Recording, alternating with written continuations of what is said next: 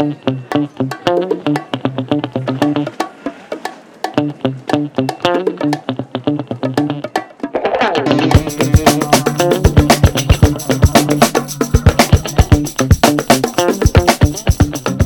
que en 2010, y usando el término científico, se columpiaron duplicando el número de nominaciones a Mejor Película, cada año tenemos una frase repetitiva. ¿Estaríamos viendo esta peli si no fuese porque está nominada? Sin querer darle ningún tipo de brújula que marque el destino al criterio cinéfilo, los Oscar ponen cada entrada de la primavera el debate sobre la mesa de los aspectos que valoramos sobre todos los demás para que una película sea considerada una gran película. Hoy en Rayos y Retruécanos daremos un repaso a algunas de las películas nominadas para que sepas si puedes usar el meme de esto es cine. Comenzamos. Bueno, Ana, ¿cómo estás?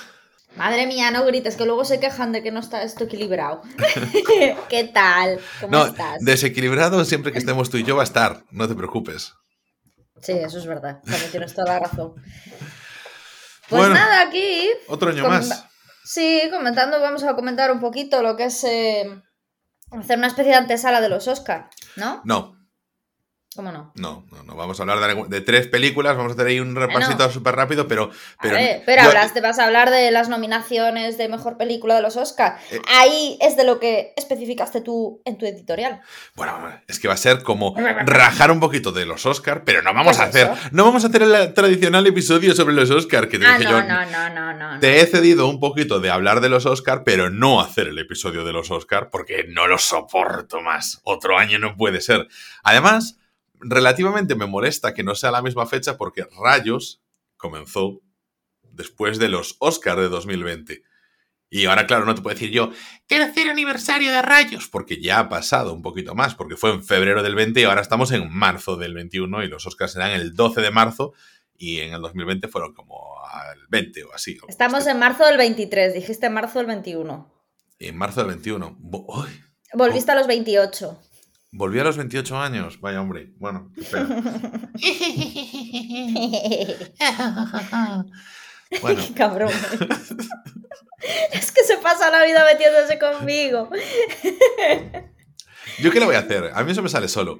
Bueno, pues nada, hemos cumplimentado el primero de los pasos. A ver, vamos a hablar de las películas que están nominadas a Mejor Película. Vamos Sí. a comentar un poquito, pues, el percal que se nos presenta este año, las cosas que están ahí, que nosotros digamos, ah, bueno, pues esto es un poco tal, o esto está aquí un poquito de postín, o esto realmente es un peliculote que tendría que estar nominado y tendría muchas opciones de ganar. Así que vamos a hacer un repasito por ahí sobre lo que nos tenemos para este año. Y bueno, vamos a pararnos un poquito en las tres últimas películas que hemos visto de aquí de esta caterva de films nominados. Y entonces, pues bueno, vamos a hablar un poquito más en profundidad, entre comillas, eh, sobre ellas y las demás, pues simplemente un poquito aspectos generales de lo que nos han parecido de las que hayamos visto, ¿no? Bueno, pues en esta 95 edición de los premios Oscar, Ana, no vamos a llegar al, a la, ¿sabes? Al centenario de los Oscar en este podcast, porque habremos muerto antes peleándonos o algo por el estilo. O sea que ese episodio, pues está claro que no. A lo mejor me he muerto yo, porque, porque tú eres así en plan venenosa y a lo mejor me haces una lasaña con veneno y lo estás comentando con PST o con arroba Alex Jiménez, nuestro colaborador. PST es navegador. Pablo Santos, el, el anterior, bueno, el que colaboró con nosotros para el episodio de los La Goya. persona que me sustituyó, muy bien sustituido en el anterior episodio comentando los Goya y que yo le cedo el testigo para hablar de los premios, para hablar de todas estas cosas que son maravillosas y que tienen tantas cosas bonitas que contar, pues yo le dejo sitio a él para que venga aquí a hablar de su libro. Bueno, vamos a ver, este año 10 películas nominadas, no siempre fue así haciendo el repaso y recordemos que nosotros hicimos un par de episodios, si no tres, hablando sobre quiénes hubiesen merecido que cada año ganar el Oscar a Mejor Película. Hicimos así unos recopilatorios que yo de esos episodios ya no me acordaba y cuando estaba haciendo un poquito el editorial dije yo, pero si esto lo estuvimos comentando tú y yo ya hace un año o dos años, ¿no? ¿No te acuerdas?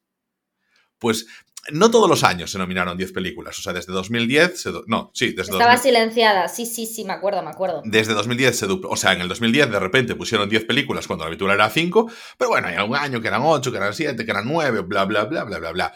Bueno, este año sí que tenemos 10 películas, en, os voy a comentarte así un poquito, y voy a coger como referencia Film Affinity porque también quiero además mm, poner, o sea, contar qué nota media tienen en Film Affinity. Bueno, Sin noticias del frente, si no me equivoco, la película se llama así. La que me niego a ver, es que aparte hablé con Pablo por, y le dije yo, tío, ¿tú has visto las novedades en el frente? Me dice, me niego a película bélica. Y yo, es que a mí me pasa lo mismo. Es que yo me niego a verla, Ángel. Pues te digo una cosa. ¿La has visto? No. pero... Ay, pero será desgraciado. No, no, es no. que no le veis la cara, pero es que es como una rata. No, no la he visto, no la he visto, pero sinceramente eh, eh, me parece un poco ofensivo que, que te diga Pablo, me he venido a ver películas bélicas cuando qué satisfactorio fue 1917. Sí, es que justo estaba pensando en eso, que sé que habíais sido los dos, me Mm. acordaba perfectamente. Y a mí es una peli que me recomendasteis los dos y que, a mí, que yo me echaba para atrás también por el tema bélico y que me dijisteis los dos, eh, mírala porque a nosotros tampoco nos va mucho el tema bélico, no sé qué, sobre todo Pablo, y, les, y os había gustado. Y a mí también me gustó. Pero es que esta la veo tan salvar al soldado Ryan. A ver, pero yo creo que es un poco la carátula. Y como yo digo, está bien juzgar a los libros y las películas por la carátula, pero bueno, no sé, es como, como me vengo con que, a ver, yo si doy una oportunidad, se me recompensa esa oportunidad dada, pues entonces doy más. Entonces yo veo esta película y digo, pues bueno, ¿sabes por qué no la he visto? Porque no tengo Netflix, entonces no la he visto. Y dicho yo, bueno, tendré que piratearla. Pues bueno, en fin, no pasa nada. Bueno, que tiene un 7,2 de nota media en Film Affinity y ojo, cuidado, con 14.000 votos, eh, poca broma. La siguiente película que aparece en Film Affinity es Avatar 2. Eh, tu querida Avatar, Ana, Avatar, El sentido del agua, con una nota media de 6,8 y 16.989 votos. A ver, eso es para justificar que han hecho una gran taquilla. Es decir, te vamos a premiar porque has hecho una gran taquilla y tienes unos efectos especiales de la leche. Bueno, un 6,8 en Film Affinity no es mala nota. Mucha gente le tuvo que gustar. Y estamos hablando, es verdad, que de un público hispano, en su mayoría Film Affinity pues pega más con un público de habla hispana, pero sobre todo España, pero creo que tiene una, o sea, tiene muchos votos, es de las películas con más votos que están, de las que están nominadas y sigue manteniendo una buena media, es decir, a mucha gente le gustó. Entonces, también podemos decir que hay mucha gente sin criterio. La siguiente película son Las almas en penas de Inisherin, que, que, la comentaremos más en profundidad porque la vimos recientemente con un 7,1 de nota media en Film Affinity, 9.100 votos, está bien, una nota que yo creo que es acorde con la calidad de la película. Tenemos por otro lado Elvis, que tú has visto, yo no he visto eh, aún a día de hoy, es una de las películas que lleva más tiempo estrenadas de las nominadas a los Oscars, con un 6,9 y 16.700 votos, más o menos como Avatar, un 6,9, una décima más que Avatar El sentido del agua. Con la misma nota que Avatar el sentido del agua y prácticamente los mismos votos está eh, toda la vez en todas partes. Y, y, bueno, también es de las candidatas. Los Fabelman, que es la, la, película que tiene la nota de corte más alta, la nota media aquí en Film Affinity, con un 7,3 y 6.300 votos, que es esa película que es un poco eh, la infancia de Spielberg ficcionada, porque él es una persona que ¿Qué no pocos quiere... votos tiene los Fabelman, no? Me parece increíble. No me, parece, no me parecen pocos votos para el tiempo que llevan taquilla.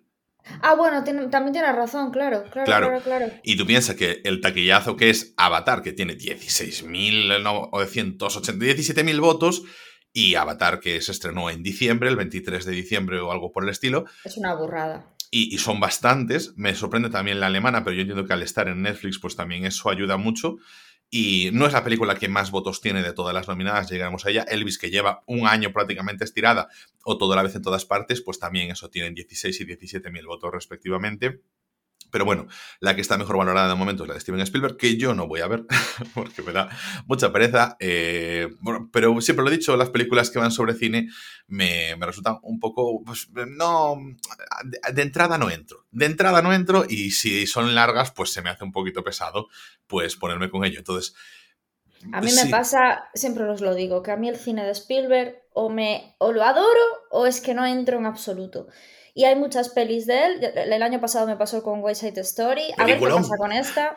Sí, que, pero es que yo no entré en absoluto. Múnich es una película también mitiquísima de Spielberg, nada. Y sin embargo, con esta concho que sale el tío en la carátula con unas gafas, right, no sé qué.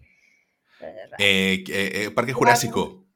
No, sí, Parque Jurásico siempre me ha gustado. Y Tiburón es de mis películas favoritas.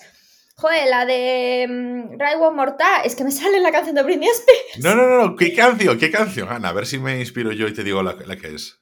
No, porque sabes que lo voy a decir mal y tienes una excusa para reírte de mí. Que no, no es una excusa para, reírte de, para reírme de ti. que va. Que no. Que va, Minority Report, puede ser.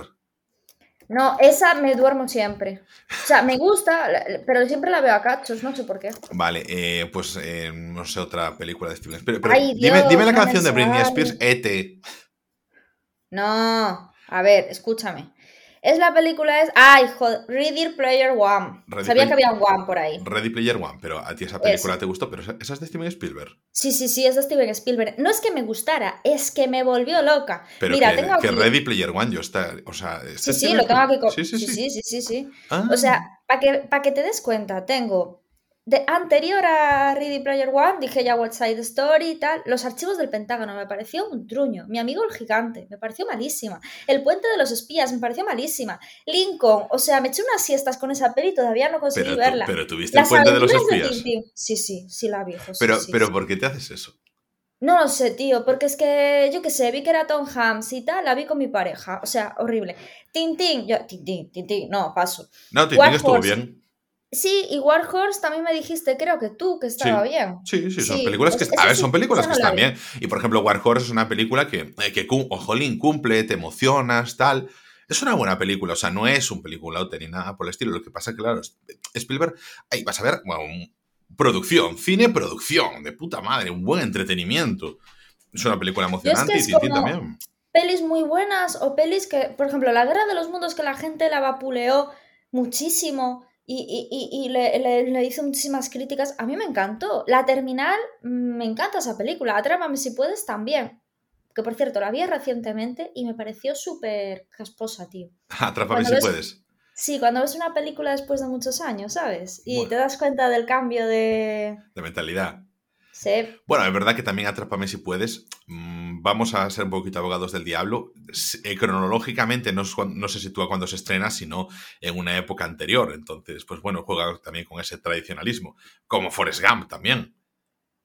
Hoy Forrest Gump la odio. ET la odio, es que no, no ves, es como tiburón de mis películas favoritas. O sea, es como, eh, ya te digo, Ready Player One, es que de las películas que vi de los últimos cinco años que recuerdo con, con, más, con más tal. Tengo una relación amor-odio con este hombre. Bueno, bueno, es eh, lícito. Bueno, seguimos ahí entonces. Bueno, para mí, una de las eh, sorpresas de, de este año, que tiene 4.000 votos, una nota media de un 7, que es Tar, con la interpretación de Kate Blanchett. Súper Súper de acuerdo. Luego, la que no me esperaba. Esto para mí era el tapadillo, porque Tar, eh, lo comentamos con las almas en penas y con Tar, que dijimos a un principio, bueno, la, Tar no me llama mucho, las almas en pena me llaman más. Y luego hubo un momento en el que te dije, tía, es que creo que no sé por qué me da que las almas en pena no me va a entrar tanto. Y ya te di unos motivos también, a los que a mayores también, pero, pero dije, y Tar a lo mejor me sorprende, tal cual, fue así. Pero la que yo no me esperaba. De ninguna forma, que en 2023 o en 2022, que es cuando se estrenó, fuese un película te fue Top Gun Maverick. Top Gun Maverick, la película con más votos, 20.000 votos, un 7,1 de nota media, pues es que ya está, está a, a es de las que mejor valoradas está, junto con Triangle of Sadness, que es la película eh, sueca que se ha colado aquí como mejor película. Yo, eh, siendo una película sueca, no sé por qué no están hablando inglesa, no me meto mucho, pero bueno. I don't understand. O sea, lo de la película esa que esté ahí, yo en plan. Bueno, es la- una película de Robert eh, Oslund, Ruben Oslund, eh, que es eh, sueco y que en su momento pues, tuvo ahí el Oscar a la mejor película por The Square, película que está también bastante bien, que lo ganó hace unos cuantos años, hace seis años, en la película de habla no inglesa. Entonces, no sé si es que como lo ganó para no inglesa, pues a ver, está Woody Harrelson, pero no sé si es suficiente como para que la metan en película, película normal. Pero bueno, Parásitos también era japonesa, coreana, y, perdón, y, estuvo en película, y en película de habla no inglesa. Es donde tú la presentes realmente. Si tú piensas que estás con la fuerza suficiente como para meterte en película ahí, pues compites con el resto. Que le ganas a las demás y ganas en la nominación, pues la has ganado. No tiene mucho más. Y, y luego tenemos en la última película de todas, que es... eh, eh, no sé si, si es eh, Woman Talking, en España se tradujo como Ellas hablan, un- la nota más baja de todas en Film Affinity, un 6,4 con 1.238 votos. Para mí, mm, eh, pues es una película que estuvo bien. Yo la vi, la verdad me gustó. No, no considero que tampoco que merezca ser la, que la nota más baja de aquí. Desde luego, entre mis votaciones no es la nota más baja de, todas. Y, nada, me pareció película, película para competir en, las nominaciones. No sé, me pareció bastante sólida, bastante sólida. Y nada, es lo que tenemos aquí por delante, Ana.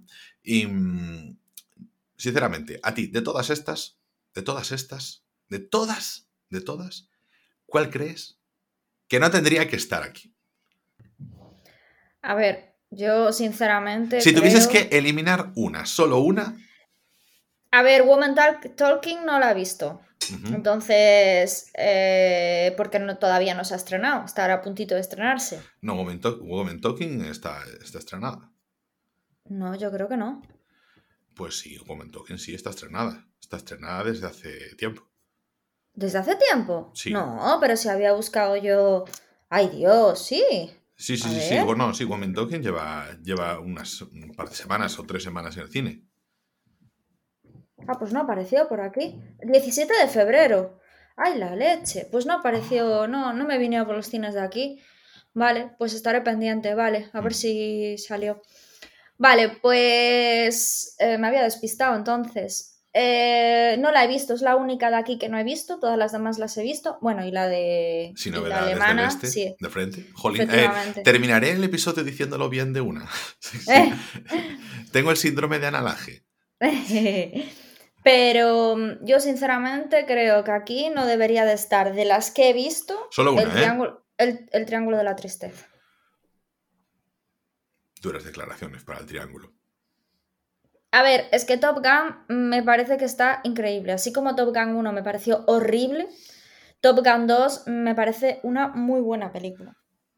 Me toca las narices porque la verdad es que que sea Tom Cruise, eh, ¿sabes? Pero es que realmente es un buen blockbuster y eso hay que valorarlo. Y aparte llevó muchísima gente al cine siendo un buen blockbuster, ¿no? No es como para mi avatar, que es un blockbuster que a la gente le gusta, estupendo, pero no me parece una buena película, ¿sabes? Eh, me alegro de que salgan películas así, que tengan tanta éxito con la gente, pero para mí no me parece una buena película, me pareció eh, misógina, retrógrada y, parecía las, eh, que volvíamos al cine de los 90, ¿no? Con la posición esa familiar de, de los años 80 y 90. Y, y, esa, y Elvis me parece una buena película, a mí me gustó, me lo pasé súper bien en el cine, una escenografía increíble, una actuación del actor buena, que tampoco me parece tan increíble como la gente está diciendo o sea, no me ha destacado tanto la interpretación, ¿vale? Que está imitando a Elvis, pero es que, joder, es que volvemos a lo mismo, es que al final siempre gana el, a mejor actor o a mejor actriz el que imita a Freddie Mercury, el que imita el año pasado eh, Jessica Chastain con Tammy Falle, o sea, a ver, vamos a ver. No te rías, es que es verdad. Hombre, claro, ¿cómo no me voy a reír? ¿Cómo no me voy a reír, Analaje? Eh, es que a mí me, molesta un poco que siempre se le dé premio como a esas personas que imitan a otro personaje. Porque para mí lo jorobado es ser ese actor que hace las, emociones, ¿no? Que, que, actúa sobre las emociones básicas de una manera brutal, como hace una Meryl Streep, como hace una Jennifer Lawrence, como hace una Ana Castillo, una Inma Cuesta. Eso me parece realmente un buen actor. Pero, jope, el que hace en un momento dado una interpretación, una imitación, eso está muy guay y es de, y es de alabar. Pero, joder, todos los años. Y yo estoy temiendo que le vaya a caer el Oscar a él y no se, me lo, no se lo lleve mi grandoso eh, Fresa. ¿Quieres decir Brendan Fraser? Ese. Imagínate que estás dudando los premios y le dices si el Oscar es de Oscar Goes to Fresan y, y nadie sube.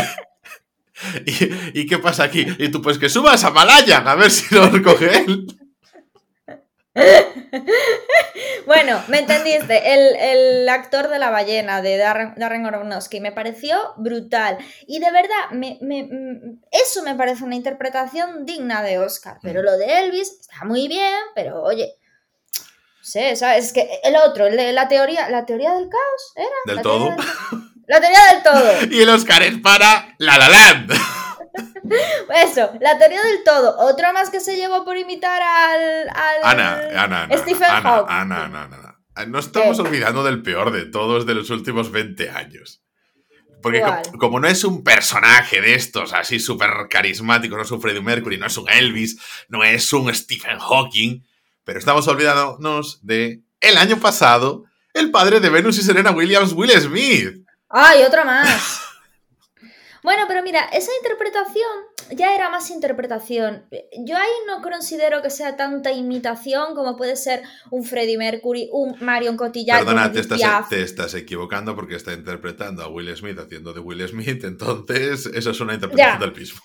Efectivamente. Pero es que, ¿sabes? O sea, sí, me pareció tal, pero yo estoy hablando de que siempre se llevan. Joder, que Marion Cotillard haciendo Edith Piaf lo hizo maravillosamente bien y me pareció merecido, ¿no? Pero, a ver, es que todos los años. No, porque, joder, el año anterior tuvimos, que lo estuvimos comentando, a Anthony Hopkins en El Padre. ¡Wow! Brutal. Bueno, entonces, estás aquí tú. El año anterior que tuvimos a Joaquin Phoenix por Joker. Es que, es que es Joker. No, no, eso ya es interpretación, no es simplemente imitación, por decirlo de alguna forma.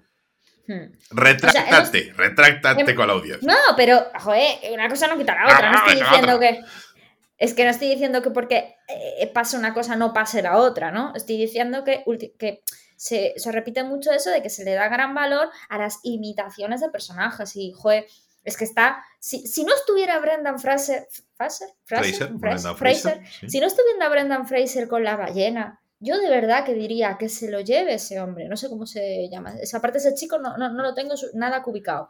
El de Elvis, por interpretación. Pues estás, estás llamándolo gordo por los metros cúbicos de su cuerpo.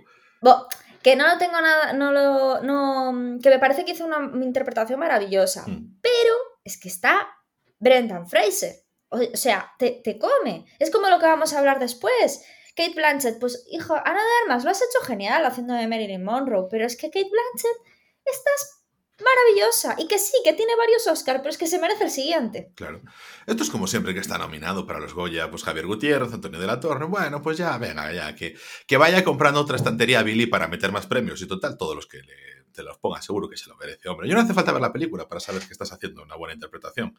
Está. Penélope Cruz, que te da un Goya. Sí, hombre, sí. Si la película que te pongan, por mal dirigida que esté, como esta de los últimos Goya, vas a hacerlo muy bien, porque eres Penélope Cruz. No pasa nada. Siempre vas a ser un, una roca, lo sólido. Bueno. Pues tenemos aquí estas, estas películas. Yo, sinceramente, digo una cosa. Para mí, de todas estas, la que yo quitaría de película que mm, mereciese estar aquí, también sería el triángulo. ¿Verdad? Yo pensé que ibas a decir toda la vez en todas partes. No, no, no, no, porque...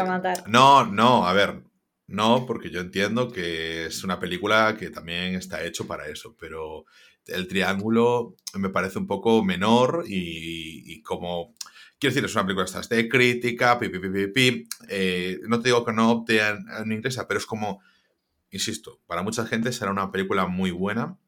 Yo tengo mis reticencias y mis críticas con ella a nivel de cierta interpretación de, cómo hacia el final, sobre todo de la película, y luego que a nivel de dirección no me resultó lo suficientemente entretenida. Y algo que, mismo que, o sea, lo mismo le pasaba a este director, al, a Rubén, perdonad, porque sí que no me sé el apellido de este Rubén, tengo que consultarlo, Rubén eh, Oslund, que la pasaba también en The Square, y es que se extendía mucho en algunas escenas. Esta en el momento en el que el crucero en el que están todos está medio encallando, bueno, antes de que suceda, pero encallando, no, antes de que suceda eh, lo que hace que se caigan del crucero, pues en ese momento en el que se genera el caos por la enfermedad y todo eso, pues a mí se me hizo muy largo, la parte previa también se me hizo demasiado larga. Son dos horas y media de película donde 45 minutos se le podía meter la tijera, hubiese quedado una película mucho más compacta. Yo creo que lo que quiere contar lo contaría de todas formas muy bien y, no pasaría nada, ¿no? Eh, se me hizo eso un poco estirada además. Yo entiendo que Avatar esté ahí, no voy a juzgar eh, sin novedad en el frente. Yo, yo, yo, lo he, hecho, lo he hecho, lo he dicho entero, perfecto. Eh, seguramente tenga muy buenas cualidades para estar ahí. Elvis no voy a entrar a juzgar, pero si tú no lo has quitado será por algo. las almas en pena lo comentaremos un poquito más, todo, pues no tengo nada que decir. Eh, de Fabelman, pues a ver, Steven Spielberg, es como evidentemente tú ya eh, levantas el teléfono Steven Spielberg para llamar a alta gente para hacer una película y ya al mismo tiempo estás reservando tu asiento en la academia.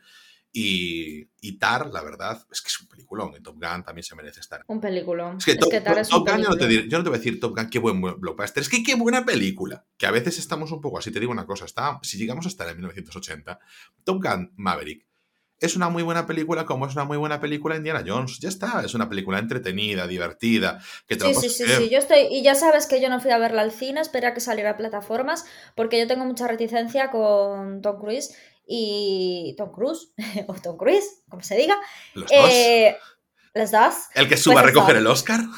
Exactamente. pues eso, que yo tengo mucha reticencia con ese hombre, le tengo bastante... Eh, por el tema de la cienciología y pues, pues los, las creencias que conlleva ser miembro de, ese, de, esa, de ese secta, porque para mí es una secta. Y, mm, pero es que, no sé, me pareció muy buena peli, es que no se puede decir lo contrario. Aunque para mí la mejor, y de verdad, de lo mejorcito que he visto también en los últimos años, toda la vez en todas partes, yo entré hasta el infinito y más allá en la película y me voló la cabeza. Me voló. Yo no sabría decir cuál es la que, o sea, la que más me ha gustado de todas. Mm, es que estoy ahí con cierta duda. Eh, a ver, yo creo que Star. Yo creo que dudas entre Tar y, Maverick. Claro, porque es como. Eh, eh, tengo que hacer yo mi verdadero análisis de si yo a Maverick no le doy la categoría de peliculón increíble, porque, a ver, es eso más palomitera y tal, y, y no se toma en serio a sí misma, que es la gran ventaja de Maverick, no tomarse en serio a sí misma, ser consciente de lo que era la 1 y entonces la 2 llevarla, venga, más allá, más alto, más rápido, más fuerte y, simplemente hacerlo con muy buen, con muchísimo estilo. Y además, bueno, pues está Jennifer Connelly, entonces, ¿qué le voy a decir yo eso? Pero está, eh. Eh, no, es que es maravilloso, o sea, no lo digo por otra cosa, pero es que es una actriz que me encanta, lleva 10 años encantándome. Y, jolín, pero Tar, puf, me, es que me, me, sorprendió tan, tan, tan para bien. Me gustó tanto, me gustó todo. A mí me pasó lo mismo con Tar. Hmm. Es que yo me esperaba Tar un tostón y, y, me daba mucha pereza verla porque me, me me daba la impresión de un tostón. La ballena sabía que me iba a gustar, que me iba a parecer una buena película y que la iba a disfrutar y todo el rollo, pero Tar me daba mucha pereza. Y sin embargo, tío, entré en la peli a tope, a tope, desde el primer momento. Hmm, sí. Eh, la verdad, yo también entre mucho. O sea, entiendo también las reticencias de la gente, porque como no entres en una película de dos horas y media que te esté dando pereza y todo eso. A mí eso me pasó un poco con Iniserin, por ejemplo. Sí. Eh, me ha costado, sobre todo la primera hora. No, vamos, a, vamos, a, vamos a hablar ahora mismo de la, película. Entramos ahí un poquito. O sea, tú has entrado, eh, la primera, porque son también, es menos de dos horas, Inisherin. Sí, una hora cincuenta creo que mm. es. Pues eh, me pasó un poco que yo también empecé la película y bueno, estaba... Yo ya calibraba, tía, porque a mí Martin McDonough es un director eso que hizo eh, Seven Psychopaths e, e hizo también eh, Escondidos en Brujas y son dos películas con Colin Farrell y la de eh, Seven Psychopaths con Colin Farrell y Brendan Gleeson que son... A mí es que Colin Farrell es un actor... Lo comentamos ahora, lo comentamos ahora. Que no me entran, tío. Pero es que a mí el estilo ese teatral, pero no es porque sea teatral, es como teatral, así un poco, un poco como de quiero... A ver, es que esto es una gilipollas lo que voy a decir, pero la voy a decir igualmente. Es como que soy estudiante de comunicación audiovisual y quiero poner mi sello. Y mi sello es que la gente va a hablar así. Ya no solo teatral, sino con medio con pompa y boato. Pero al mismo tiempo le voy a meter los insultos. Y le voy a poner que sean vulgares. Y que hay algunas cosas que digas tú. No estoy calibrando lo suficiente si la película está con un tono relativamente serio o autoparódico.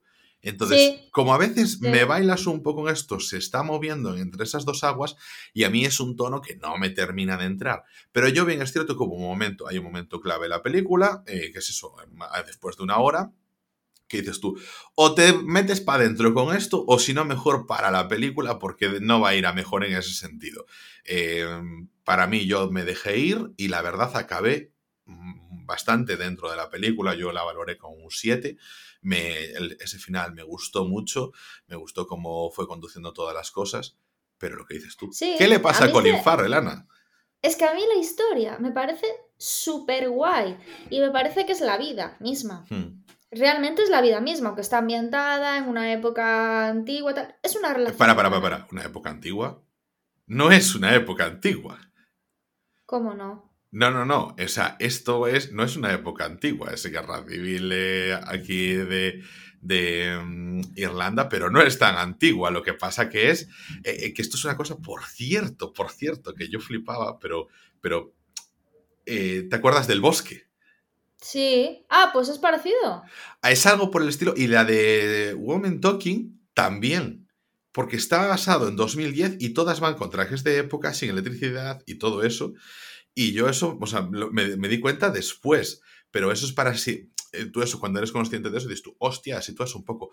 Pero me gusta que al principio ya de toda la película en Inisherin sí que establece las bases de, mira, esto es una de las islas pequeñas que están por aquí, en Irlanda, está el conflicto de la guerra civil y todo eso, ¿no? y, y se va contando también en la película pero mm, no, o sea, es como ese contexto es importante, ¿no? Y, me gusta que lo, traigan, aunque no le den ahí tal, para simplemente saber el carácter de la gente, por qué es así, por qué la gente es rara. Em, esa cosa que le dice su hermana Xiomán, no dices que aquí no hay nada para nadie, aquí la gente tiene el carácter agrio y, esa señora que va por ahí presagiando, es que todos viven como, como fantasmas, porque eh, te vas muriendo. Y esto a mí sí que me entró bastante porque mm, siempre me está, o sea, por, una persona que tengo en Reino Unido que me va contando muchas veces lo muchísimo que les afecta el tema del tiempo. La depresión ah, que les llevan. tú, tú allí que estuviste un mes allí en Irlanda, pero a mí, claro, me dice, joder, llevo aquí la chorra de años y la gente que está a mi alrededor eh, también me lo dices, que quiero irme, de, o sea, de verdad, porque me está agotando. Bueno, James Rhodes es una de las cosas que dice siempre que a él pues eh, sí que es cierto que su casa es Londres y todo el rollo, pero que la calidad de vida que hay en España, que sobre todo por el tema del clima y los hábitos que tenemos, los hábitos sociales y los hábitos gastronómicos, que son imprescindibles. Es que parece una chorrada el tema de comer y el tema de socializar, pero es que comer bien afecta al humor. Hmm. O sea, afecta a los niveles de cortisol en vena, afecta a la depresión, afecta a un montón de cosas, igual que el hacer ejercicio o no hacerlo afecta. Y parece que no, pero si tú estás comiendo mierda todos los días, porque parece que solamente es malo cuando engordas. Hay mucha gente muy delgada que está muy mal alimentada y al final eso también afecta al humor, a la depresión y todo el rollo. sí, y... Hidratos, azúcar en exceso, te dan los subidones, luego los bajones, como una droga más.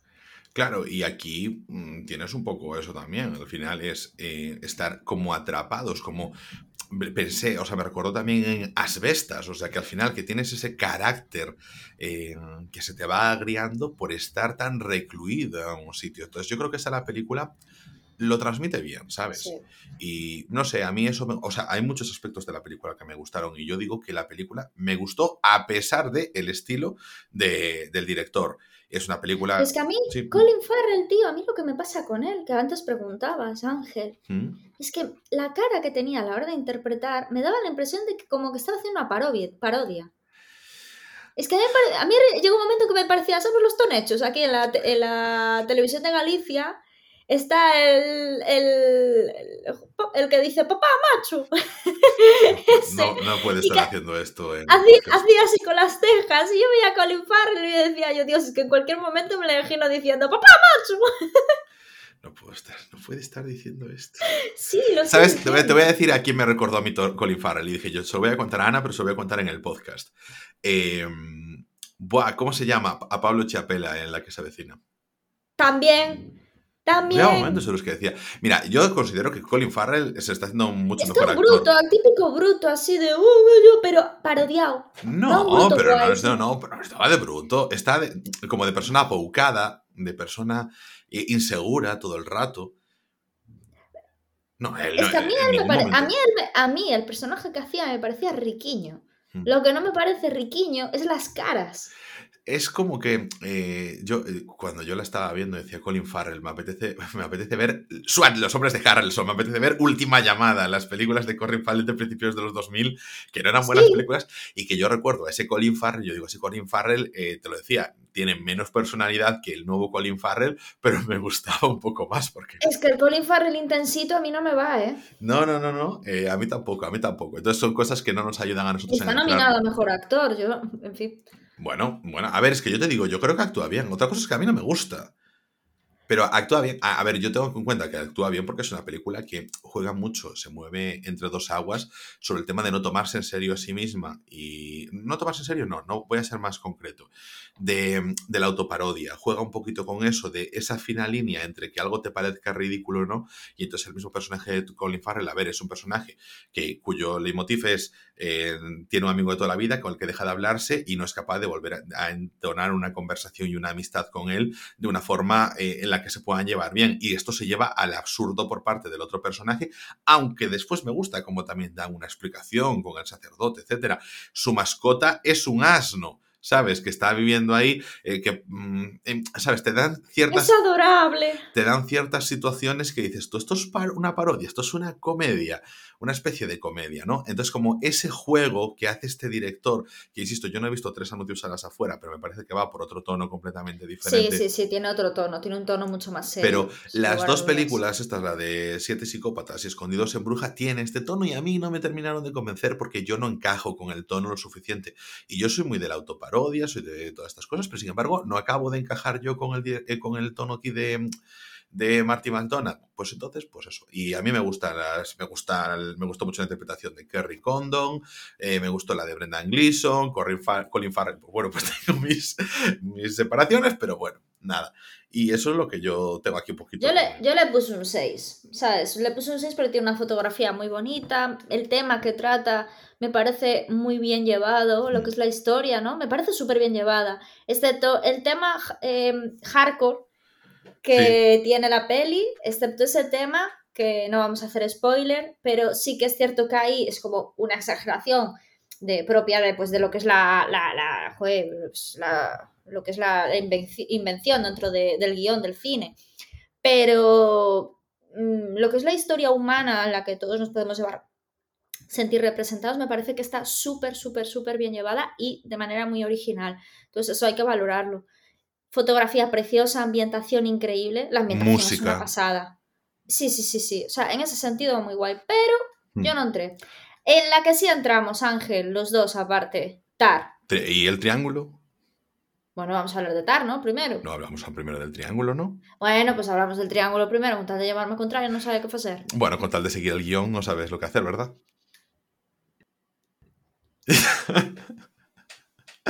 Pues Ana, estamos en la radio, en la nueva radio, en la radio por internet. Si me haces mi, mi, mi, mi, mi, mi, mi, pero en silencio. Es que quería hacerlo sin que se supiera, pero es que lo cantas todo, tío. Hombre. Es que de verdad. Bueno, Triangle of Sadness. A ver, ¿a ti qué te. O sea, ¿te gustó la película? ¿Qué, qué impresiones generales? Mira, a mí la primera mitad, o sea, la primera parte me pareció tremenda. ¿Vale? ¿Hasta qué eh, punto más o menos es la primera parte? La parte. Cuando se hunde el barco. Sí se hunde la, película para ti. O sea, sí, o sea, es, son tres actos. Aparte lo, lo especifica en la, en la propia peli, es la típico que va diferenciando actos. Primer acto, genial. Segundo acto, me, encantó. Primer acto es cuando los protagonistas se van conociendo, que si la cita, que si la cena, que si no sé qué. Segundo acto, podemos decir que es el desarrollo de lo que sucede en el crucero. Y tercer acto es la isla. Y el tercer acto es la isla. Ese me sobró. Digo yo, ¿pero qué es esto? Como que una ida de olla y, yo de verdad es que yo hubiera puesto un final a la peli después del segundo acto en el que diera a entender lo que pasa en la isla, pero todo lo de la isla a mí me sobrepasó y se me hizo, puff, lo que dices tú, 45 minutos que sobraron completamente. Fíjate que a mí me sobraron la mayoría de los minutos, me sobraron del barco. ¿En serio? Ay, a mí lo del barco me, encantó. Pero yo creo que, o sea, para mí fueron. Eh, mira, yo fíjate, creo que el director. Bueno, fui con mi pareja y tú sabes que una de las cosas que tiene él es que el tema de los vómitos le supera. Sí. Bueno, tú tenías que verlo, ¿eh? con, con, arcadas, pero es que la chica de mi izquierda, yo estaba en el pasillo, pues la chica que estaba a mi izquierda también en pasillo, la veo y la veo y yo en plan, madre mía, entre el de la derecha y el de la izquierda me van a bañar hoy.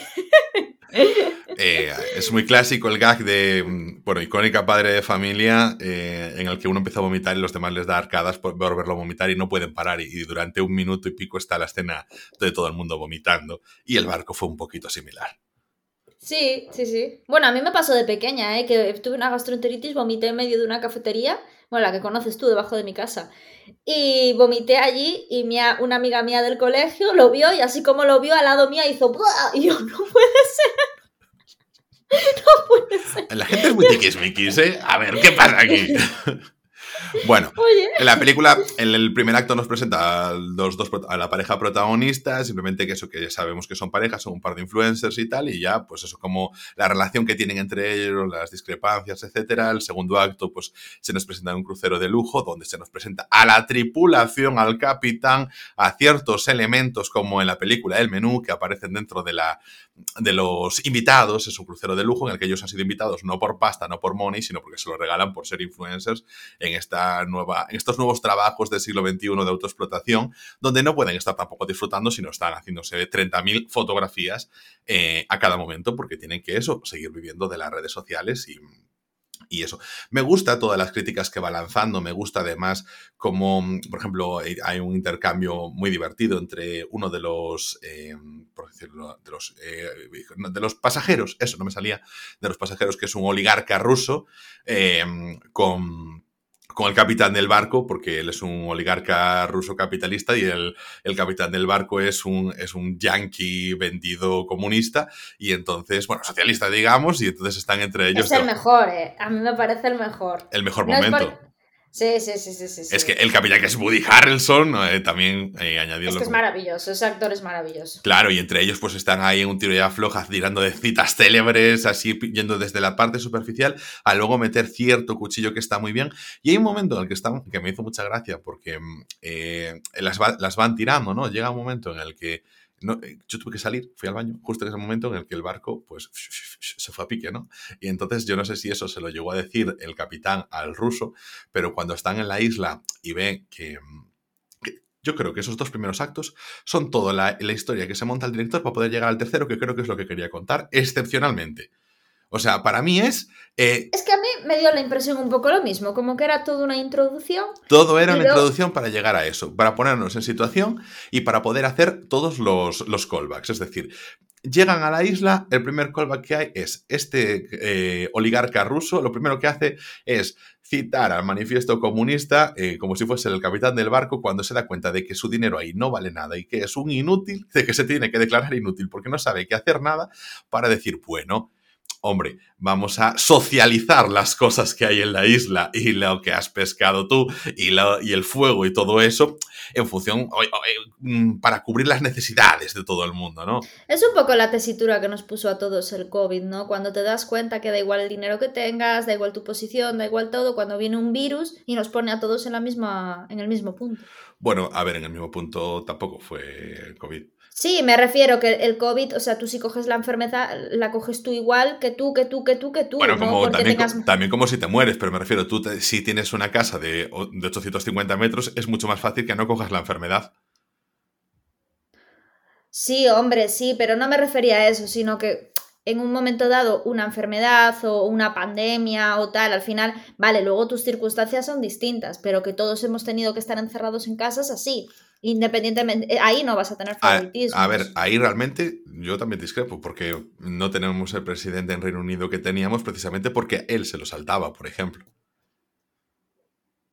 Bueno, vale. no, no quiero yo venir a desmontarte por desmontarte, pero creo que en, hay pocas cosas en las que realmente pues, nos suceda que nos puedan igualar a todos y, en esta es una de las situaciones en la que yo creo que aquí nuestro director, yo digo, en The Square juega un poco también este papel, este tipo de críticas y consigue llevarlo ahí. Es ese momento en el que tú de verdad tu dinero no te va a permitir nada, no te va a hacer que seas más cómodo en absolutamente nada. Llega un momento en el que la limpiadora, que es la única que sabe hacer cosas, que sabe poder manejarse, hacer fuego, pescar, etcétera, le dice, toma, mi Philip Patek son 150 mil dólares, te lo doy porque me dejes dormir dentro del, del bote. Y él dice, me da igual de que me sirva aquí tu dinero pero a mí me sirve que yo sé hacer cosas, que no me he declarado inútil como vosotros en la vida, que os habéis creído que erais todo, que podíais comprar a la tripulación, que podríais manejar cualquier cosa a vuestro antojo, porque teníais dinero y pensabais que erais alguien porque estabais sustentado en ese mundo. Ahora en este mundo no valéis nada, porque solo podéis ganar si jugáis con las reglas que vosotros habéis puesto. Pero si resulta que os han cambiado las reglas, ya no podéis ganar. Sois simplemente súbditos de quien se puede mover. Entonces, pues bueno, no me gustó ese trabajo, pero eh, sí que tengo una crítica con, con respecto a esto, y es como al final es como que te ponen a la limpiadora, a Abigail, como la persona que, eh, sabes, al final que eso que les tiene que ayudar, que no sé qué, que no sé qué más, que, que es que al final eh, sí que es buena, o sea, que ella tiene sus puntos así de egoísmo y todo eso, y que puede ser, tener esos comportamientos recurrentes de ser como ellos, del poder corrompe y todo eso. Entonces me parece que no acabó siendo muy bien tirado, pero yo tengo claro que esa primera parte y sobre todo esa segunda parte es esa introducción para que lo único que quería contar era esa tercera parte. Y bueno, yo conforme con la película, o sea, no, no la valoro mal ni nada por el estilo. Lo que pasa que es un poco larga, sí que se me hizo. Sí. Y como para mí, como nominación como mejor película del año, tampoco me parece. Es una película bastante interesante, que, joder, que está muy bien, pero que tampoco tal. Bueno, vamos a hablar de Tar, que, es, que me apetece un montón hablar de Tar, Ángel. Sí. Bueno, pues a mí Tar es una de las pelis, la verdad, Ángel, que este año, que, de este año que más me han gustado. Lo que lo que más me ha molado de la peli, sobre todo, es como que tiene un ritmo lento, pero eh, que a veces mencionamos esto, ¿no? De cuando vemos una peli que tiene un ritmo lento, pero que estás viéndola y que estás todo el rato dentro, dentro, dentro, dentro. Y aunque pasen pocas cosas, te tiene encandilado. Entonces, es un poco lo que me ha pasado con esta película, que así como precisamente este ritmo es lo que a otras personas, por ejemplo, Alex, nuestro compañero más fiel y oyente más fiel de este podcast, eh, nos dijo, ¿no? Que para él fuerísima de, de, de, la peli, el pobre, pues es que a mí me pasó lo contrario. Me pasó como que, me pasó más eso con Iniseries que, que contar precisamente. Y, y, no sé, me, me, encandiló completamente. Y luego la interpretación de Kate Blanchett, que es lo que hablábamos un poco, que yo que tenía la esperanza de que se pudiera llevar el Oscar Ana de Armas, pero es que yo creo que, es que está clarísimo que va a ser para Kate Blanchett, porque es que pedazo actuación, porque claro, volvemos a hablar, Ana de es como que tiene el como que tiene eh, eh, un papel eh, haciendo de Marilyn Monroe, volvemos a lo mismo, ¿no? Pero de imitación, para mí, pero lo hace muy bien, pero es que es una película que está basada en el sufrimiento, en la expresión del sufrimiento por el sufrimiento, que a mí me parece una tortura de película, una tortura que se hace a la imagen de Marilyn Monroe. Ya lo hemos hablado aquí en este podcast, que me parece una aberración de peli por, ese motivo. Y, mm, eh, ¿cómo se llama la, eh, la chica esta que tiene el script? Eh, María Guerra. María Guerra. María Guerra precisamente em, expuso eso, expuso que le parecía que era la, representación de, del hacer sufrir, o sea, del ver sufrir a una mujer porque sí, sin sentido, ¿sabes? Entonces sí que es cierto que a mí esa interpretación es como que, bueno, muy buena, pero que se me hace tal. Pues que Kate Blanchett hace de una mujer de éxito, de una directora de orquesta, de una manera tan brutal o sea, eh, em, ¿cómo, no solamente por, por, cómo dirige la orquesta, que bueno, que siempre son esos gestos tan eh, exagerados, ¿no? Eh, también lo pudimos ver en, la película esta que a ti no te gusta nada, Whiplash, ¿no? que, bueno, pues que al final eso como que da más lugar a que puedas hacer, salirte en una interpretación. No, no, no, no, no. Es que estamos hablando de que Blanchett destaca en, el, en las cosas más em, mundanas, de las cosas más absurdas de, del guion, como una interpretación que dices tú, es que es tremendo. Yo me acuerdo cuando está haciendo la, la entrevista, que es, le están haciendo una entrevista y está como una especie de, de salón de actos, ¿vale? ¿Cuántas veces no hemos visto a nosotros a gente hablando en un salón de actos, escritores o alguien que nos mola, ¿no? Dando una conferencia, o gente de nuestra carrera, de nuestra profesión o de algún elemento, de alguna cosa que nos cunda, que nos guste. Y es que está hablando de una manera que dices tú, qué barbaridad, qué barbaridad. O sea, lo decía Pablo el, el episodio pasado, cuando hicimos el episodio de los Oscars sobre Ricardo Darín, de esta gente que habla y que, y que dices tú, Dios, es que este tío parece que está en, el salón de su casa, que no está actuando, que no está trabajando, sino que está en el salón de su casa, ¿no? Por Argentina 1985. Y a mí Kate Blanchett me pasó, me pasó con eso, que las cosas más mundanas de la peli, en las que se hablaba las cosas más sencillas, es donde para mí me ganó sin duda, eh, para mí la interpretación femenina, yo no te digo que Ana de Armas de repente se haya quedado sin opciones, ¿eh? o sea, lo, lo digo un poco con la provocación, pero a ver, Hollywood es muy Hollywood, entonces Marilyn Monroe es Marilyn Monroe, y aunque sea Kate Blanchett, pues bueno, siempre les puede tirar. está increíble. Y como dices tú, es en los pequeños, los pequeños momentos, no simplemente cuando es espectacular. Dices, como estar en el salón de su casa. Tú y yo no estamos en el salón de nuestra casa con la presencia y la seguridad en sí misma que tiene Kate Blanchett haciendo de Lydia Tarr. Increíble. O sea, en todo momento. O sea, a mí esa entrada me gustó muchísimo, creo que marca muy bien el tono y sobre todo hay momentos, ya desde el principio de la película, es que ahí está inflada de detalles que a mí me han gustado mucho. Pequeños momentos en los que siempre todos desde su perspectiva, pero por ejemplo, ella es una directora de orquesta, ha llegado a ser la directora de orquesta de la Filarmónica de Berlín, que es la Filarmónica, pues según plantea la película, porque yo no tengo ni idea, porque soy un, ignorante, la más importante, la que tiene más, eh, más prestigio, ¿no? Y, y que ella, bueno, por lo menos en las reglas que pone la película, dice, yo puedo ser director de cualquier orquesta, pero quería ser la de esta, la de Berlín, la de la Filarmónica de aquí. Ella no o sea, ella aprende alemán para estar allí, es como su objetivo vital estar al frente de, esa orquesta. Por cierto, Kate Blanchett tampoco aprendió alemán para esto, simplemente eh, repetía y tal, y a mí me coló perfectamente que estaba hablando alemán como si fuese aquí, eh, ella, eh, no sé, del, del otro lado del muro. Bueno, eh, espectacular. Y ella es una depredadora sexual que se ha aprovechado de, poco a poco del cargo que ha ido cogiendo con, con sus méritos como directora, porque en todo momento se deja entender que ella no ha subido o sea, no ha subido porque eh, se haya acostado con alguien con X o Y para subir sin que ella tuviese un talento brutal y descomunal. Ella es muy buena y es su pasión.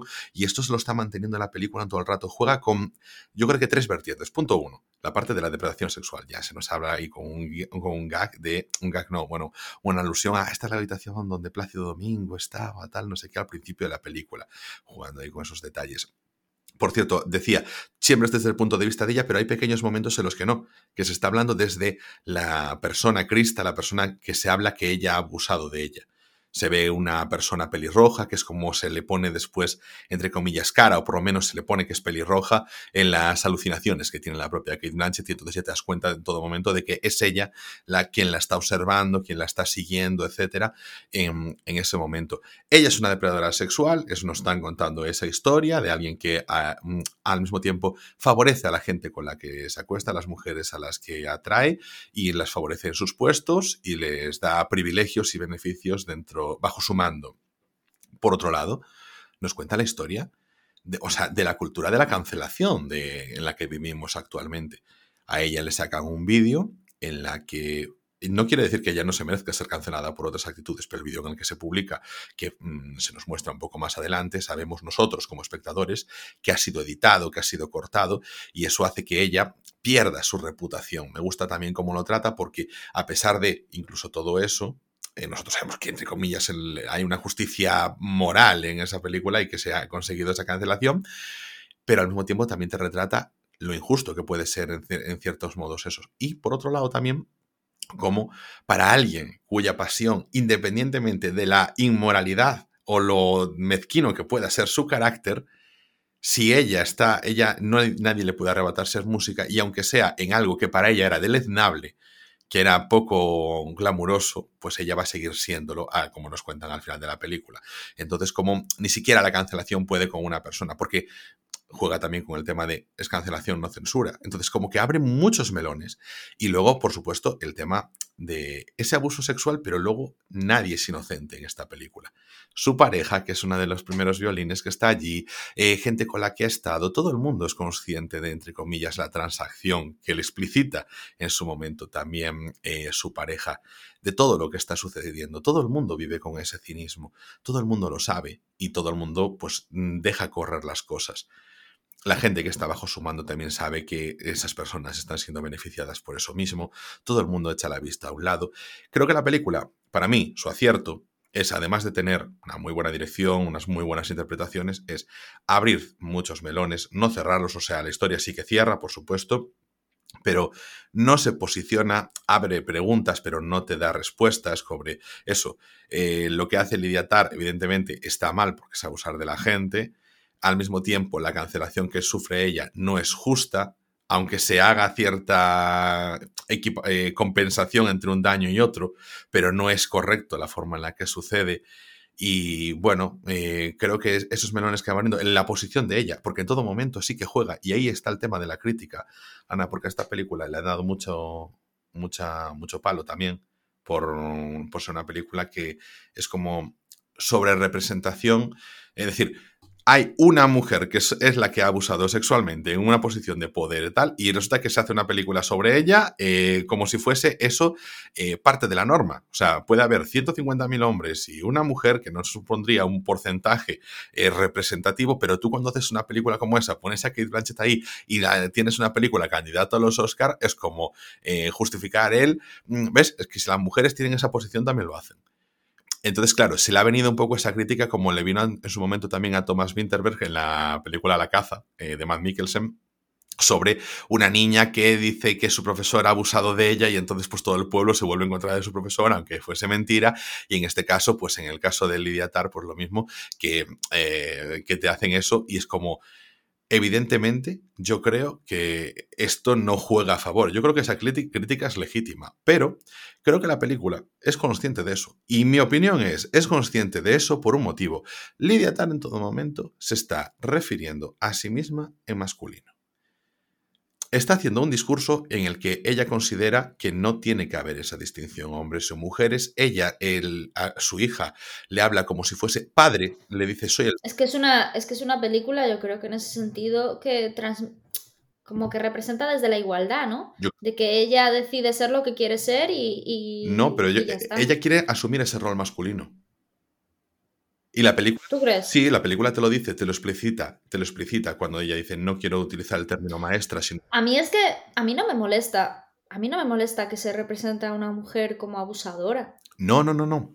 Pero creo. O sea, que sí que es cierto que la norma general, esto es como el maltrato, ¿no? Hay, habrá mujeres que den de leches a sus maridos, pero la norma general es que es lo contrario, simplemente por un meramente físico. Me acuerdo el otro día que dijo, es que las mujeres, por norma general, somos inferiores físicamente, ¿no? No es lo mismo que yo pego un puñetazo que me lo pega a mí mi pareja. Y, claro, me acuerdo que una chavala me miró mal y, yo la veía a ella, que, que, no, que claro, que, que, era media persona como yo, y, y, digo yo, a ver, te puedes sentar mal, pero es que es la realidad. Es decir, a la hora de coger pesos, a la hora de tal, normalmente, que luego habrá mujeres que te levanten 200 kilos y quizás un tío no te levanta ni 20 pero es la norma general, ¿no? Pero aún así no, yo no lo veo tampoco, a mí no me molestaría. No, pero yo lo que, digo es que creo que la película es consciente y, por, y hace ese juego. O sea, ella adopta ese rol, su vestimenta es masculina, ella rechaza de utilizar maestra por utilizar maestro. En el principio de la película, que decir, para mí es como muchas cosas que es, muestran, en mi opinión, la intencionalidad de la película en ese aspecto al principio están hablando sobre una beca de, una, o sea, de su fundación para eh, financiar los estudios de músicas y entonces Lidia dice, es que yo preferiría que no fuese solo para mujeres, ¿sabes? Que se abriese a hombres. Ya sé que la beca, su objetivo era que eh, dentro de la música clásica, que es un sector muy elitista y tal, que donde había más predominancia de hombres, pues abrir eso para que las mujeres también tengan su espacio, pero yo creo que ahora ya podrían entrar también, o sea, podrían incluir la beca a los hombres también, ¿sabes? En todo momento está tomando ese rol cuando, por ejemplo, e, e, ese mismo comentario iría, entre comillas, en contra de su carácter de depredadora sexual, porque pues serían más mujeres que entran ahí que podrían estar bajo su dominio, por decirlo de alguna forma, frívolamente hablando, ¿no? Pero por, por eso creo que es intencionalidad de la propia película contarte eso, que cuando se presenta diga soy el padre de su hija, que cuando vista sea vista de forma eminentemente masculina y que se representen situaciones que nosotros tradicionalmente en las películas vemos la del hombre, que es me he ido de viaje de negocios, me he liado con alguien, viene, me pregunta, ay, no me des la vara, mujer, esposa, no me des la vara, que me estás preguntando cosas, estoy muy cansado, me voy a dormir. ¿Sabes? Ese tipo de cosas. O viene la becaria y entonces soy Javier Bardem en El Buen Patrón que me intento liar con la becaria ese, ese, tipo de traslación de las situaciones creo que ahí demuestra la intencionalidad de la película. Que no entra a juzgar, ¿sabes? Que para nada de fuese completamente explícito, es una mujer que está abusando, perfecto. Pero creo que además la película, entre comillas, sobre estas críticas, se cura demostrando esa intencionalidad. Entonces, bueno, me hizo... yo, creo que, yo creo que tienes, eh, que tienes toda la razón. ¿eh? Hmm. Y es lo que dices tú, que si fuera explícitamente, que para mí tampoco sería malo. Es decir, joder, pues es, que, que no ahora mismo que es necesario, vale, pero es, yo cuando hay una peli que digo, esto es necesario, esto pues como cinco lobitos, tal, pero que también tenemos que relajarnos un poco, también me refiero, que está bien que haya esas cosas, pero también está bien que, que, mm, que dentro de no hacer una, una película casposa, como me pareció, por ejemplo, Avatar 2, y, nadie, o sea, tampoco, sí que es cierto que vi algunos, yo ya lo mencioné, vi algunos artículos, uno que salió en la revista, creo que él o algo así, en el que había una chica que estaba indignadísima. Yo salí indignadísima del cine, pero tampoco fue una cosa que, uh, ¿sabes? Y realmente eso es lo insultante. Que haya una película en la que representa a una mujer abusadora, aunque sea en menor medida lo que decía antes, ¿no? Eh, eh, el porcentaje es mucho más bajo. Bueno, pero, pero esas cosas pasan. Pero es que, concho, que me estés representando a una familia del año de Catapum, cuando precisamente lo que queremos es avanzar y me lo estés representando como si fuera lo normal. Ahí es donde me chirría, y a mí es el caso, por ejemplo, de Avatar, pero allí la gente toda callada. Hmm. Eh, completamente. También te digo una cosa, incluso eso, en el caso a mí, por ejemplo, de Winterberg, joder, no hace tanto tiempo de la película, pero la película tampoco es muy moderna. Pero a mí me chocaba esa situación, ¿no? Me chocaba porque yo no no venía, por lo menos eso, en la generación que nos ha tocado vivir las películas y tal, no venía tanto de la cultura de las denuncias falsas, no sé qué, no sé qué más, de la vida y todo eso, sino todo lo contrario. Me chocaba por lo provocador que fuese jugar con ese polo, esa, e, esa excepción y no la norma. Y entonces, a mí, si juegan para provocar con esa excepción y no la norma, y ya como un mero hecho provocador poniendo el foco en que sea una mujer, pues a nivel de cine incluso también lo valoro. Aunque yo pueda criticar eso porque por el efecto que tenga, por las consecuencias, pero no por el acto en sí, ¿sabes? Entonces, pues a veces ese riesgo también está ahí. Y, entre comillas, lo valoro. Bueno, ¿Qué más? Eh, ¿Comentamos algo más o vamos ahí con las recomendaciones y estrenos? ¿Qué te parece? Yo, por mí, vamos a recomendaciones y estrenos. Muy bien, Ana. Pues, eh, ¿qué te parece de estrenos? Eh, puedes recomendar, por ejemplo, próximos estrenos, la de, la de Ellas Hablan. No, me voy a recomendar que, voy a ir, a ver si voy este viernes. Em, Scream 6, porque vimos el. Bueno, nos pusieron en el cine la semana pasada el, el tráiler y mi pareja, que mira que no le gusta nada las pelis de miedo, me dijo, ¡Uy, quiero ir, quiero ir! Y dije yo, ah, pues a mí me apetece un montón ir, pero yo sola, ya sabes que las pelis de miedo no voy al cine sola, porque me, me, cago viva. Y, y, más ahí medio vacío, o vacío, como voy a veces. Entonces dije yo, ¡ay, qué bien! Pues a ver si lo lío para, ver, para ir a verla este, pero, este Pero tú has visto algo de Scream. Sí, sí, sí. No sé. Sí, sí, sí, sí. No sé si las dos últimas las he visto, pero las tres primeras, bueno, y la 1 y la 2 mil veces. Claro, eh, pero ¿te refieres a Scream o has visto Scary Movie? No, no, no, no, no. Yo Scary Movie siempre pasé de Scary Movie. Nunca, no, no. Pues te debo decir una cosa, Scary Movie 1, 2 y 3 son buenas películas. Ya, pero yo no. Son Te voy a decir una cosa, son unas películas que en su momento me reía porque él tenía la edad adecuada para reírme, luego me parecían malas películas y con el tiempo he reconocido que son buenas películas. Yo solo recuerdo un día haciendo zapping que vi a la niña de, de Rin saliendo del, de la tele y yo ¡ah! que me cago de miedo y de repente empezó a bailar breaking dance y no sé qué y dije yo vale, debe ser Scary Movie. sí, sí, sí, sí, así es, así es. Eh, bueno, pues mira, yo voy a... Eh, de estrenos, es estreno como película, como tal, que es la película Guardianes de la Noche, rumbo a la aldea de los herreros. Es una película que continúa la del tren infinito de la saga de Demon Slayers, de Guardianes de la Noche. basada en la serie, es como una recopilación de los capítulos, pero hecho, hecho película, menos de dos horas impresionante. O sea, Kimetsu no Yaiba, Demon Slayers o Guardianes de la Noche, como lo queráis llamar, o sea, es una de las series de la década. Lo digo yo sin tapujos ninguno. Una vez más, eh, relegada a los que nos gusta el anime y que los demás, pues eh, como sois unos profanos, pues entonces no lo vais a poder apreciar nunca. Y recomendaciones, Ana, ¿qué recomendaciones nos traes?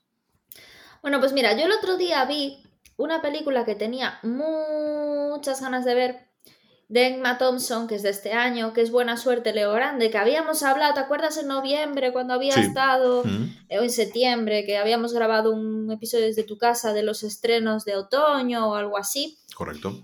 Y, dijimos, ah, esta peli y tal, y la mencionamos, ¿no? La de Emma Thompson, Buena Suerte Leo Grande, que era de una mujer que quería experimentar... Eh, pues eh, sobre el sexo porque con su marido no había tenido muy buena experiencia y bueno, pues ya era una mujer de 60 años que quería, antes de morirse, descubrir lo que era el sexo para el resto de la población. Y entonces contrata a, un prostituto. Eh, la historia es que, bueno, me pareció la verdad bastante interesante, pero la puse porque está disponible, no os quiero mentir. Está disponible, vale, en Movistar, con suscripción, que yo tengo el cine de Movistar. Y yo no entré en la peli porque me pareció como muy impostada, ¿sabes? Como que eh, cuando hablamos de, eso, de cuando una, una, historia está contada con mucha naturalidad y con mucho buen gusto, ¿no? Como pasa, por ejemplo, con Cinco Lobitos o pasa con una joven prometedora, que te va llevando, llevando, llevando, llevando y que sí que tiene un fondo social, un fondo de denuncia, un fondo de, de reivindicación, pero muy bien llevado. En este caso es todo como súper impostado y muy mal. Y luego en el mismo Movistar vi una peli que tenía muchas ganas de ver desde hace tiempo, que es una película de Ana Castillo, que sabéis que soy súper fan de Ana Castillo, que se llama La vida era eso. Yo no sabía de lo que iba. Pero en el fondo eh, tiene algo en común con Buena Suerte Leo Grande, que es precisamente ese autodescubrimiento de personas que durante esa generación, sobre todo las mujeres, eh, no han podido desarrollar no solo su sexualidad, sino todo, ¿no? O sea, no han podido ser libres para trabajar en lo que querían, para hacer lo que querían. Se, se basaron siempre su vida en cuidar de los demás. Entonces, en el momento en el que abren los ojos y son conscientes, un tema que siempre hablamos tú y yo, Ángel, de esas mujeres que son conscientes, porque hay otras muchas que viven en la inconsciencia y piensan que, bueno, que esto es la vida, ¿no? Pero esas mujeres que son conscientes de que han dejado, han desperdiciado su vida, em, entonces eh, tienen dos caminos, ¿no? O deprimirse porque son conscientes o decir, bueno, lo poco que me quede voy a, a descubrir todo lo que me he perdido. Y entonces la vida hará eso, va un poco de eso. Pero la diferencia, fíjate que yo no sabía ni de lo que iba y qué casualidad que las vi seguidas, ¿eh? La diferencia es que con un gusto, o sea, le puse un 8 a esta película, merece muchísimo la pena verla, muchísimo. Mira que para mí me tenía mejor pinta la de los girasoles silvestres de Ana Castillo de este año. Y de verdad, es que esta, o sea, eh, la protagonista no es Ana Castillo, Ana Castillo sale bastante poco en la peli, es una coprotagonista. La protagonista es Petra Martínez, que lo hace maravillosamente. Eh, lleva el peso de toda la película. Luego la escenografía, todo tan costumbrista, ¿no? Por así decirlo. De verdad, es una película para dedicarle eh, las, dos horitas que, dura, porque de verdad que no, no, os va a, va a dejar indiferentes. Es muy buena y te la recomiendo a ti, Ángel, también para que la mires. Es que ese tema eh, me he perdido durante mucho tiempo. Es, mira, eh, me he perdido muchas cosas durante muchos años y tal, es como que se me ha pasado el tiempo. Puedes llevarlo a que sea alguien de mucha edad o no. A todos le puede pasar cosas. A quien ha, tenido una infancia conflictiva y no ha vivido lo que es ser un niño, no ha aprendido todas esas cosas, la adolescencia lo mismo, los primeros sus 20. Entonces, esto nos o sea, afecta a todo. Lo que pasa es que, claro. Efectivamente. Lo que pasa es que hay como un sector, ¿no? Que son esas mujeres de 60, 60 y algo ahora, hmm. que lo hablaba aquí que Peinado en Buenísimo Bien. Sí, en eso pensaba. que es que esas mujeres es como que la mayoría, estamos hablando de, de, nuevo de la generalidad, ¿no? Sí. Pero es lo que dices tú, es llevado a todo. A ese niño que tuvo una madre enferma y que tuvo que cuidar de su madre desde los seis años o de que tiene unos padres ausentes o que queda huérfano o que sencillamente no se adapta con, los amigos, con su tal y se pierde determinadas etapas o una relación tóxica que se que, avanza durante 15 años. El otro día vi eh, la, la, entrevista de Faina, la chica de Gran Hermano, que es mujer del Joyas, que precisamente hablaba de eso. Decía, ¿cómo Concho como Concho estuve 15 años con esa persona y yo pensaba que lo que vivía era normal. Entonces, él decía, es que flipa, flipa, porque es que, es que fíjate lo que es la casualidad. Ella decía que siente como que ha perdido 15 años de su vida, que como ahora los recupera, ¿no? Para que veas que lo que decías tú. Pero es que ella decía, yo me, yo me siento como que estuviera en una secta. Que durante ese tiempo estuve en una secta porque todo aquello que vivía lo veía normal. Pero es que luego, viendo en Instagram los típicos vídeos, estos reels, aparecía el tío este que, que, se, mm, que se infiltró en varias sectas. No sé cómo. Ah, hay una. Es una, una, una, serie que está en HBO. No, no, es no, esa. No, no, no, no, no. es un tío que se infiltró, es periodista, que se infiltró en varias ah, sectas. Entonces, él justo dice: es que estar en una secta no es, no es tan diferente a estar en una relación tóxica, porque te crees lo que estás viviendo. Y justo era lo que había dicho esta mujer maltratada, o sea, eh, eh, que ha vivido eso en primera persona y decía, no, es que no es tan diferente eh, ser, estar, estar en una relación tóxica con maltrato a estar en una secta. Digo yo, jo, qué casualidad, ¿sabes? Y aparte también mm. súper, seguido. Y, y, eso que os iba a decir, que, que, mm, que, sí, que yo creo que tienes toda la razón, que al final también no solamente es esta gente, estas personas mayores, pero sí que es cierto que, como es, que es como una generación muy atacada en ese sentido, el de las mujeres de esa edad. Es verdad, y sobre todo, por ponerle el último apunte, es que es como más crítico en esos momentos, porque tú, si has vivido, te has perdido una infancia, una adolescencia, o parte de la juventud, o 15 años de tu relación y tienes 40 años y has estado desde los 25 hasta los 40, pues te queda vida por delante. Pero de repente cuando te encuentras a los 70 años, decir, uy, estoy en una zona donde recuperar es muy complicado, por lo menos en la zona como a mí me gustaría. Entonces tengo que vivirlo ya. Las cosas tengo que dejarme, tengo que soltarme. Si puedo soltarme ahora mismo y todos los días que las A lo mejor no se puede recuperar todo. A lo mejor no se puede recuperar mucho, pero tengo que sentir por lo menos que estoy viviendo como quiero vivir ahora mismo. Sí, y aparte es que eh, son mujeres a las que les contaron que tenían que tener un papel en la sociedad, ¿no? Siempre hablamos de la frase esa mítica de mi madre, de a mí me contaron una película y cuando era mayor me di cuenta de que nada de eso era cierto. Sí. Claro, porque a ti te dicen, tú tienes que hacer esto, hacer lo otro. Bueno, se puede decir que a nosotros los millennials nos ha pasado un poco con el tema de esfuérzate, estudia, trabaja y conseguirás lo que te propones. Vale, o sea, ¿qué pasa? Que a nosotros en qué nos afecta en una precariedad laboral y en una conciencia de decir, bueno, pues conciencia de decir, ahora mismo no haría muchas cosas de las que me dijeron que supuestamente tenía que hacer, pero es que estas mujeres directamente no han vivido. Nosotros hemos cogido caminos que equivocados que si ahora nos plantan con 18, la mayoría no cogeríamos el mismo camino. Pero estamos hablando de que estas mujeres directamente han vivido a través de un hombre o a través de sus hijos. Mm, sí.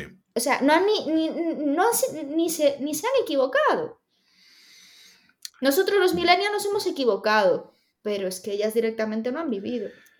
Completamente. Yo voy a acabar ya y cerramos aquí el chiringuito con mi recomendación, ya que este es un episodio previo a los Oscars, lo tenemos para el día 12, pues aprovecho para hablar de la película que no hemos comentado, que es la de Ellas Hablan, eh, Women Talking. Es una película también eh, sobre una secta, me llamarlo así porque es una congregación religiosa. Y, y, la película, yo no tenía ni idea de lo que era. Yo simplemente fui a verla y ya está. Punto. Me puse a ver la película, la disfruté de principio a fin. Una congregación religiosa, de estas que estilo Amish, ¿no? Donde las mujeres no pueden ni leer, ni saben leer, ni tener mapas, ni nada.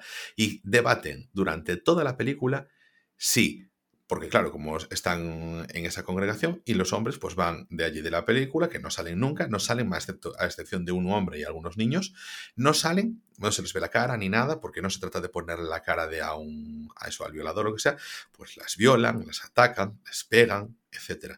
Entonces ellas, durante esa hora, no sé, hora y cuarenta que dura la película, debaten si se cogen todos sus bártulos y se largan todas juntas o si se enfrentan a ellos o si los perdonan. Y durante toda la película lo están debatiendo hasta el final sale una Runimara pues espectacular, una Claire Foy espectacular también y en un papel súper pequeñito, pero qué bien, qué buena es, una Frances McDormand, muy buena, como siempre. Y, nada, me gustó mucho. O sea, entré sin en pretensiones, entré en la película, pero de calle. Me gustó muchísimo y por eso, por eso la recomiendo. Y además yo la veía y decía, joder, película, película, ¿no? Que a veces dices tú, tienes una película que, bueno, pues como que y las cuatro cosas y, te sale bien. Es muy, muy frívolo lo que estoy diciendo. Las cuatro cosas y te sale bien y estás nominada a mejor película. Pues no, esta es una película que para mí no tiene nada de publicidad. Eh, en comparación con el resto, que no se habla para nada de ella, y sin embargo me parece bastante, bastante sólida. Y con ello, pues ya vamos a chapar el chiringuito por hoy, porque Ana está ahí peleándose con el micrófono discretamente para que no se supiese, pero yo lo cuento todo. Así que con esto terminamos por hoy. Si has llegado hasta aquí, no olvides que te queremos, pero te querríamos más si le das a like, un follow, una estrellita lo haces en Spotify, en la aplicación de podcast que más rabia te dé, que más te guste. Eso la verdad es que nos ayudaría un montón a seguir, porque oye, pues nos posiciona un poquito mejor, hace que lleguemos a más gente y que más gente después, pues eso, que nos escriba en arroba rayospodcast, nuestra cuenta de Twitter. Y que también vayáis a ver por nuestros vídeos en arroba rayosmovies, que es nuestro perfil en TikTok. Y nosotros nos vemos aquí mismo dentro de una semanita en Rayos y Retrócanos, el podcast.